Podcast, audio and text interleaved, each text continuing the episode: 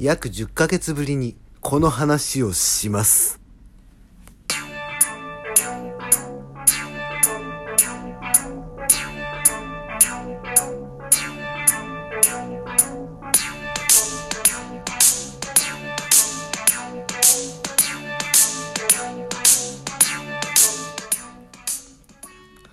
はい、ビュートです。どうぞよろしくお願いいたします。今回はですね、まず最初にお便りをご紹介したいと思います。ラジオネーム、ヒーロさんです。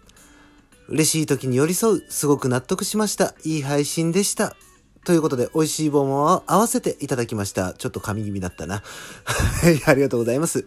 えーとですね、まあ前回のモテ学の時にですね、その寄りこ寄り添うことが大切ですよっていうお話をしたんですよね。ややばいな、もう口回ってないな、今日。で、ね、まあその辛い時はもちろんのこと、えー相手がね、嬉しいことが起きた時、喜んでいる時に、それと同じような気持ちで寄り添ってあげると、まあ関係が長続きしますよっていうお話をさせてもらったんですよ。ね、あのーまあヒーローさんがそれにね、共感してくださいまして、それでお便りをくださいまして。で、ヒーローさんのね、ライブ配信いつも遊びに行かせていただいてるんですけども、まあその時にね、僕のことはあの結構持ち上げてくれたりするので、僕はすごく上機嫌で楽しく配信を聞かせていただいております。ね、ヒーローさん今後ともよろしくお願いいたします。ということでですね、今回お話ししていこうと思うのがですね、ここを強化すれば男性モテますよっていうお話をしていこうと思っているんですよ。で、これね、あのー僕がラジオトークを始めて間もない時、最初の方ね、結構炎上したネタなんですよ。苦情殺到のね、あのーお便りがやたら届いたっていうやつなんですけど、これを改めてこのタイミングでやってみようかなと思って、ね、今回撮らせていただこうと思ったんですよ。ね、モテ学やっていくんですけども、まあ、早速始めていきます。えー、まずもってですね、その恋愛っていうものを何のために人はやるのか。これはですね、生物学的な捉え方をすると子孫繁栄のためなんですよ。ね、えー、まだね、その人間がマンモスとかと一緒に生活をしていた時代ですね。それくらいの時代までまず遡ります。えー、遡ったところ、えー人間はね、そもそも、えー150から200人ぐらいの、それくらいの群れでね、生活をしていたんですね。ね、まあ今でいう街みたいなもんですよね。そういう街みたいなものがポンポンポンポンってたくさんあってって、そういう生き方をしていたわけなんですけども、で、その中でですね、この、優秀な遺伝子を見分けるために恋愛というものを人間は取り入れてきたわけですよ。そのさっき子孫繁栄っていうことを言ったんですけども子孫繁栄させるためには優秀な遺伝子が必要なわけですよね。くしくも我々人間っていうものは、えー有性生殖という生殖の仕方をします。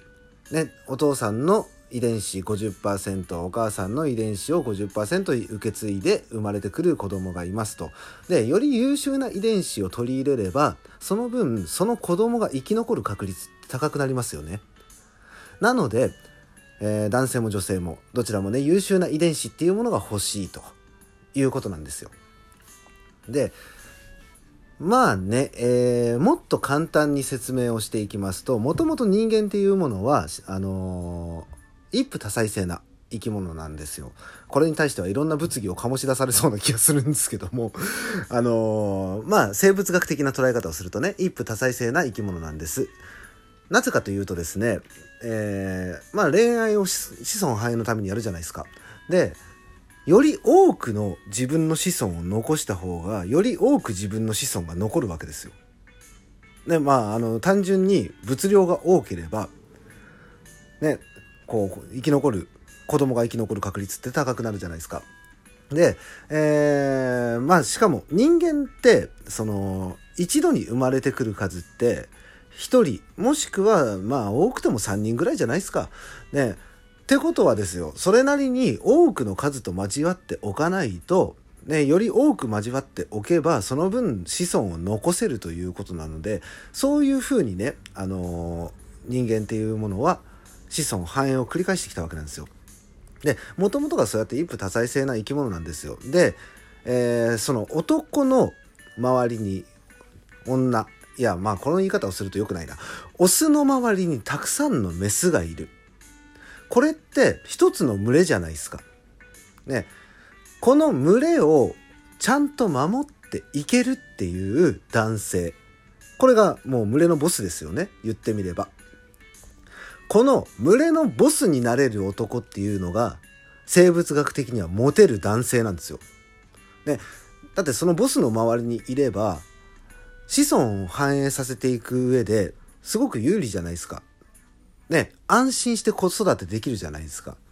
なので、そういう環境を作れる人間っていうのが、モテる男性なんですよ、というのが生物学的な捉え方なんですよ。で、具体的に、じゃあどこを鍛えたらいいんですかということを今回お話ししようと思っております。えー、まあ、皆さん聞いたことございますかね？真空という言葉。え、あの、身という字を書いて、体っていうやつですね。身を書いて、えー、心。で、口。で、えー、意識の意。この3文字を続けて聞いて、これ、真空意と読むんですけど、これ、すべての武道の源、そしてね、すべての、えー、医療とかの、ん？医療じゃないな、宗教か。宗教とか、えー、その武道の全ての根源なんですよ。で、この真空意っていうこの3文字、漢字3文字に全てが埋まってるわけですよ。で、まず、ね、体というか、えー、身体の身ですね。その身っていう文字に隠されているもの。これはどこを言ってるのかというと、まあ文字通り体ですよね。身なんで。えー、この体っていうのは、じゃあ筋トレしたらいいんですかっていう、そういうことじゃないんですよ、実は。ね。あのー、これは、この、ここで言う体っていうのは、ウイルスに強いってことなんですよね。ね。ウイルスに強ければ、ね、ウイルスに強い遺伝子を子供が受け付けば、その分生き残る確率って高くなるんですよね。で、やっぱり、えー、子供であるというか、その人間っていうものは、その疫病とかね、100年に1回、200年に1回ぐらいでね、疫病っていうのは流行るんですけど、そういう疫病の中で、生き残っていけるっていうのは、すごくアドバンテージ高いですよね。なので、まず体を良くすると。ここがまず一つなんですよ。で、その体を良くするって言っても、そのウイルスの抵抗とかってわかんないじゃないですか。目で見えないじゃないですか。じゃあどこで確認するんですかっていうことなんですけど、これがまあ、前から言ってる通り肌なんですよ。肌のツヤ。ね、これが一番なんですよ。で、その肌のツヤっていうものが、なんでそのウイルスに強い体かっていうのを見分けられるのかっていうことなんですけどこれ実はですねあの取り入れるものによって肌の血色とかツヤとかっていうの変わってくるんですよ。なので体にいいものをちゃんと食べましょう。そしてね、あの水もね、毎日毎日ちゃんとね、汗とかこう老廃物を出してくれるので、ちゃんと、えー、1日2リッターぐらいね、あのミネラルウォーターとか飲んでいただけると、体がね、あの、リフレッシュされますよと。ね、肌ツヤも良くなりますし、うん。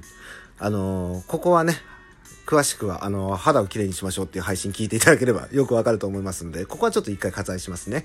で、次に口です。真空の口。これがですね、まあ、その名の通り、えー、口です。え、言語能力。ここを磨いていきましょうということなんですよ。まあこれもね、あの言語能力磨きましょう的なね、お話をどっかで取ったと思うんですけども、そこで詳しくお話ししてるんですが、やっぱりね、何をするにしても、口って重要なんですよ。その何か指示を飛ばすにしても、自分の希望を叶える時でも、ね、まあ、現代に置き換えてもそうですよ。仕事で何かこう成果を上げる時にも、ね、女性を口説く時にも全てそうじゃないですか。口がなかったらうまくコミュニケーション取れないじゃないですか。で、人間っていう生き物はこの言語っていうものを操れるんで、そう、この言語をうまく使えること、ね、自分の考えてることをちゃんとプットアウトできるっていうね、こういう男性ってすごく魅力的なんですよ。なので、えー、言語能力を磨いていきましょうと。まあこれに関してはですね、いろんな本とかも出てますし、コミュニケーションの本とかね、そういうのも出てるので、まあそういうところを参考にしていくといいんじゃないかなと思うんですよね。コミュニケーション能力のね、向上みたいなそういう本もたくさん出てますし、あとネットでね、いろいろ情報転がってるんで、まあちょっと試してみて、ちょっとずつねアウトプットしつつの覚えていくその形っていうのがすごく大切かなと思っておりますで最後に「い」この真杭の「い」っていうのが一番厄介なもので意識能力なんですよこれね結構皆さんが見落としがちな部分だと思うんですよね。でこの意識っていうものってすぐにハッキングされるんですよね。まあ、例えば YouTube を見てて関連動画をどんどんどんどん飛んでった時に、えー、気が付いたら2時間3時間経ってたっていう時皆さん経験ございませんか？でこれって意識をハッキングされてるんですよ。まあねあのー、GAFA と言われるその中にね連ねてる Google っていう会社がですね作ってるものなんでまあその人の意識のハッキングの仕方ってよく知ってるんですよあの会社って。ね、まあ Google 違反みたいになっちゃうんですけどでまあその中でですねそういう意識を奪われないことこれが重要なんですよ。で、じゃあどうしたらいいんですかっていうことなんですけども、その裏側を知ってりゃいいんです、単純に。まあ知識能力なんですよ、これ。知識量の問題なんですよ。で、知識量で、そういうことがあるって知ってるだけで、意識ってハッキングされなくなるんですよね。で、これ日常会話とかもそうで、知り合いとかの日常会話の中で、なんか相手の話に引き込まれる時ってあるじゃないですか。で、これは意識をハッキングされてる状態なんですよね。なので、膨大な知識量を持っている。ね、これが、あのー、大切なんですよ。ね。まあ、あのー、ウイルスに強い体を作る。えー、ちゃんと話ができる。そしてですね、この意識を奪われない。自分の意識をちゃんとはっきり保っていられるっていうね、この3つの要素を揃えた男性がモテますよというお話でした。はい。なんとか時間内に収まった。ということで、今回はここまでにしたいと思います。はい。それではまたお会いしましょう。ビュートでした。バイバイ。